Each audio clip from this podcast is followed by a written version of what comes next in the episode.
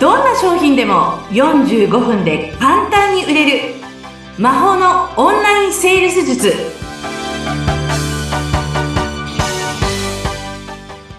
こんにちは。セールスコンサルタントの高水康生です。よろしくお願いします。お相手役の相本幸子です。高水さん今日もよろしくお願いします。よろしくお願いします。さあ前回こんな講座生いたよというシリーズが爆誕したんですけれども、はい、いやもうねあまりにもお話が深すぎて尺いっぱい使っちゃったんであの今回は持ち越し前回聞けなかったシリーズということで、はい、引き続き講座生にこんな方いたよっていうことで伺ってもいいですか？もちろんです。うん、多分いろんな印象的な方いらっしゃると思うんですけど今思い浮かぶこういう人っていうのいらっしゃいます？そうですね。えっと、じゃあ、まあ、結婚して起業家さんって割とやっぱシングルマザーの方なんかもね、今時代的にもすごく多いですよね。うん。うん、で、えっ、ー、と、男の子が一人いるシングルマザーの方で、はい、えっ、ー、と、私のところに来た時に、えっ、ー、とね、いろんな企業塾とかコンサルをつけているんですけど、なかなか売り上げが上がらない。うん。うん。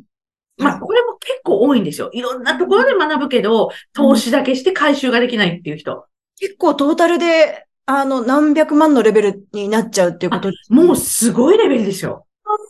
だから借金がすごいんですよ。いや、そっかそっか。そう。えそう。でね、そういった方が来たんですね。うん。で、あのー、まあ、あの、一緒にやってて、でね、かわいそうだったんですよ。6畳一間とかそういったところにお子さんといて、お母さんがズームとかをしちゃうと、お子さん、もう、あの、暴れたい盛りでゲームとか大好きなのに、音を全部消してやんなきゃいけないんですよ。なるほど、なるほど。お母さん仕事してるからしって言われてると、めちゃめちゃ、こうね、小学校の男の子ぐらいだと叫びたいのかなと思いますよね。そうですよね。うん。そう。それでまあね、いろんなことを教えて、でもね、ものすごいしっかり学んでました。もう今度こそっていうところで。へー、うん。ただね、セールスが下手っぴ。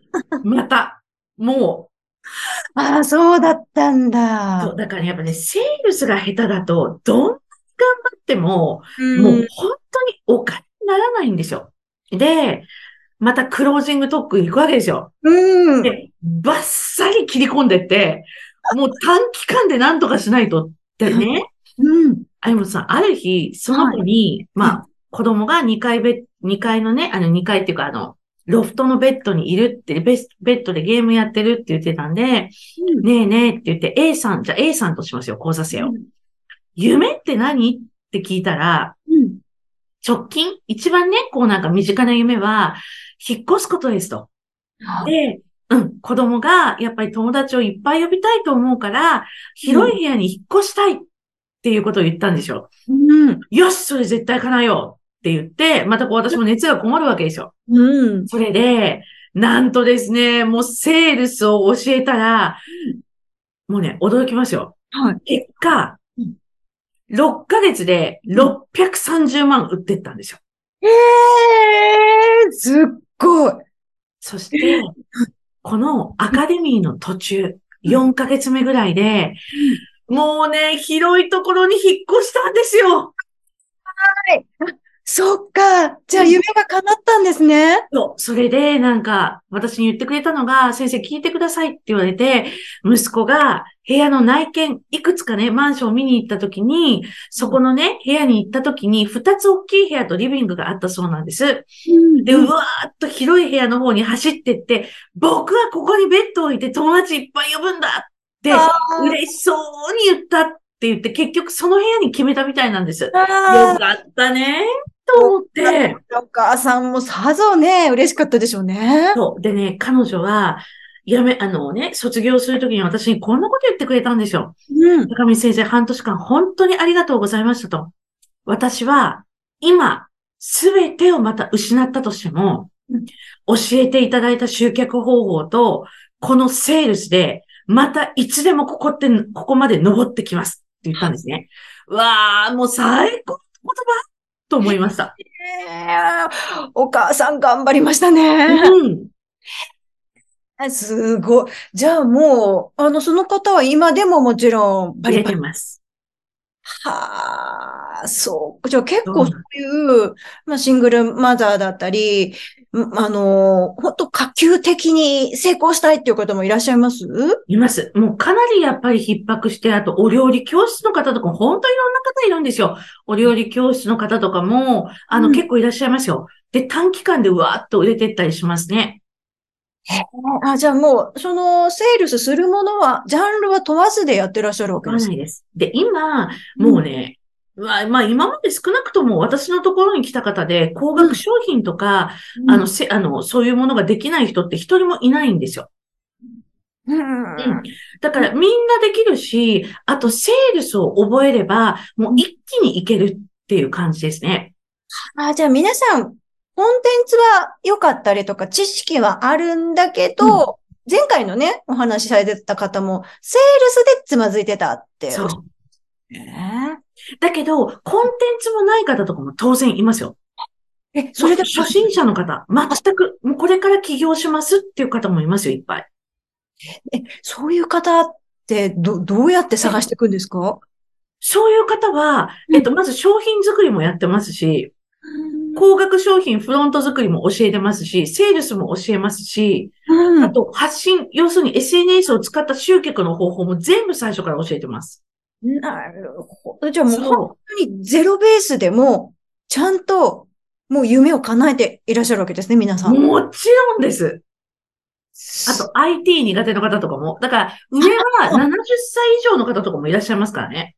じゃあもう SNS やってないっていう方でも大丈夫、うん、大丈夫。へえ、すごい。そう。本当にいろんなフェーズの方がいらっしゃるんですね。いらっしゃいます。だから、うん、まあそういった方々がもうね、経済の、もう一気に今までの経済の価値観を超えていくっていうのが、夢があるなと思いますね。もう本当に。いや、そうですよね。だって、その方たちももちろん、こういうふうにしたいなっていう夢はあったけど、どっかいや、できるわけない、みたいなストッパーってあったりするんじゃないですか？あります、あります。そう。だから、結果的にいろんなところに行っても、そのストッパーが外れないまま、終わっちゃうんですよ。いや、すごい。そう。うん。それができちゃう人っていうのが、高水さん、すごいなと思います。いや、もうだから、あれでしょう、もう、かたくなに被ってる安全第一のヘルメットを、私は パーンと叩き壊しますね。ああ、じゃあやっぱ泣いちゃう方もいらっしゃったってね、その。泣いちゃうっていじめてないですけどね。あの、ね、多分、私できなくて悔しいみたいな、ね。います、います。そう。で、あの、うん、あの、いますよ。だけど、それって、じゃあなんで涙するのかっていうと、自分自身に悔しいとか、うん、そういう感じの涙が多いですね。うん。でもそれって、前向きな涙だですよね。そうです、そうです。ものすごい前向きです。えー、じゃあ、もともと前向きじゃなかった方も前向きになっちゃうってこともあります？あのね、割とはっきり私が言います。え？うん。だから、えっとね、うん、なぜ今まで売れなかったかわかる？って言って、そのスタンスだよって、人のせいとか環境のせいとか、誰が教えてくれないとか、他力とか、他人のせいにしてるからあなたそうなってるんですよっていうことを、あの、もうズバッと言います。いや、あの、前回ね、20代の頃入ってきた、あの、アパレルのスタッフの人には言えなかったっておっしゃってたじゃないですか。その20代の時には絶対言えなかったことが、今の経験値の高見さんはもうズバッと言っちゃうってこと。もう綺麗に切れますね。でもそこで、あ、この人もっとこうしたらいいのになって思いながら言わない方が、不親切ですよね。えっとね、言わない方が多分楽なんですよ。だから言わない人が大半なんです。でも、それだから売れないから、まずそこを引っぺがして取って、そしてスキルと両輪回していかないと、心と、やっぱりこう行動、両方とも連動していかないと、売れ続けるって難しいんですよ。確かに、うん、スポーツ選手もそうですよね。やっぱりなんだかんだメンタル、自分ね、ずっといい調子ばっかりじゃないから、こうなったんです。仕方みたい。へえ、いや、本当一生ものの、ね、宝物ですよね。そう。だから、ね、やっぱり心、心が良くなった精神ですよね。だからよく講座生に、あのね、スキルも大事だけれども、まず私の精神を学びなさいって言います。うん。いや、なかなかそれ言えないじゃないですか。ね、本当に、いや、そこまでやってきたっていう、あの、真摯にずっと一線でやってらっしゃるっていう現れなのかなって思いますね。そうですね。だからいろんな企業か、企業さんに行かせてもらって、本当にこう、そういうね、仕事、もうね、何さんでしょうね。立て直し屋みたいなこともやってるんですよ。でもね、すべて八方塞がり、大きい組織は。八方塞がりから何かできないかって考えて、一つ穴を見つけて、そこを突破するために行動していくとか、もう常にそういうことをやってきたとか、もう身一つで飛び込んでいくっていうのが、もうこれまでビジネス32年間やってきた私のこう、生き様というか、そこで結果を出してきたっていうのなので、そう、だから、だからなのかもしれないですね。もし、私の精神を学びなさいっていうのだとしたら。いやいやいやいや、やっぱり道、うん、私の後ろに道ができるじゃないですけど、なかなかそういうふうに言える経営者の方もね、少ないと思うので。あとは、守るものはないですよね。守るものがある人っていうのは、なんかこう、ちょっとやっぱまあね、言い訳とかしたりしますけど、つい守るものはないって思って、やっぱりやるっていうことは、すごくやっぱり、ね、お客様にとってもそういう起業家さんって魅力的ですよ、やっぱり。自分のために精神繊維やってくれるっていうところが。うん、きっと同じテンションでぶつかってくれる人も増えそうですよね。そうですね。うん。いや、すごい。ってことは、もうものすごい年上の会長さんとか社長さんとか偉い人たちの中で一人切り込んでいくっていうこともやってらっしゃるわけですもんね。やってます。まあ、会長さんでは実際企業案件とかだと出てこないです。社長さんとか。うん、うん、でも現場レベルの責任者とか、その上の方とか、やっぱりもう、それはね、独立した37の頃から、なぜかそういう案件をね、常にこう抱えてる感じなんでしょうね、私。そう。いや、うん、そで戦ってきたというかね、得てきたことを、あの、また講座生の方にもね、還元されてる。そうです、そうです。で、それを私がやることによって、人間としても、またね、一つ、二つ、器が広がる。だから、それも私にとっての講座生ののリーダーであるチャレンジなんですよ、常に。うん。自分でその、生き様を見せる。見せる。うん、そう。で、その一つ、二つ皮が向けたまた私が、だったらまたね、それこそクオリティが高いものを皆さんに提供できるじゃないですか。うん。のところ、なんか人間力なのかなというふうに思いました、今日。す、すごい。相本さん、まさにそれです。ま、まとめた感じになったけど、合ってますかね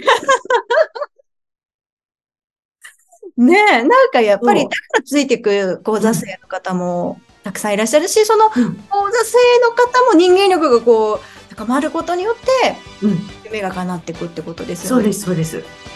いや、ちょっとこの具体例シリーズ、もっと聞きたいところなんですけど。いや、もうね、ねまた、またちょっとそうですね。はい、シリーズで、また次回に持ち越しということで、はい。まあね、お時間来てしまったので、今回もここまでとなります。高水さん楽しかったです。ありがとうございました。ありがとうございました。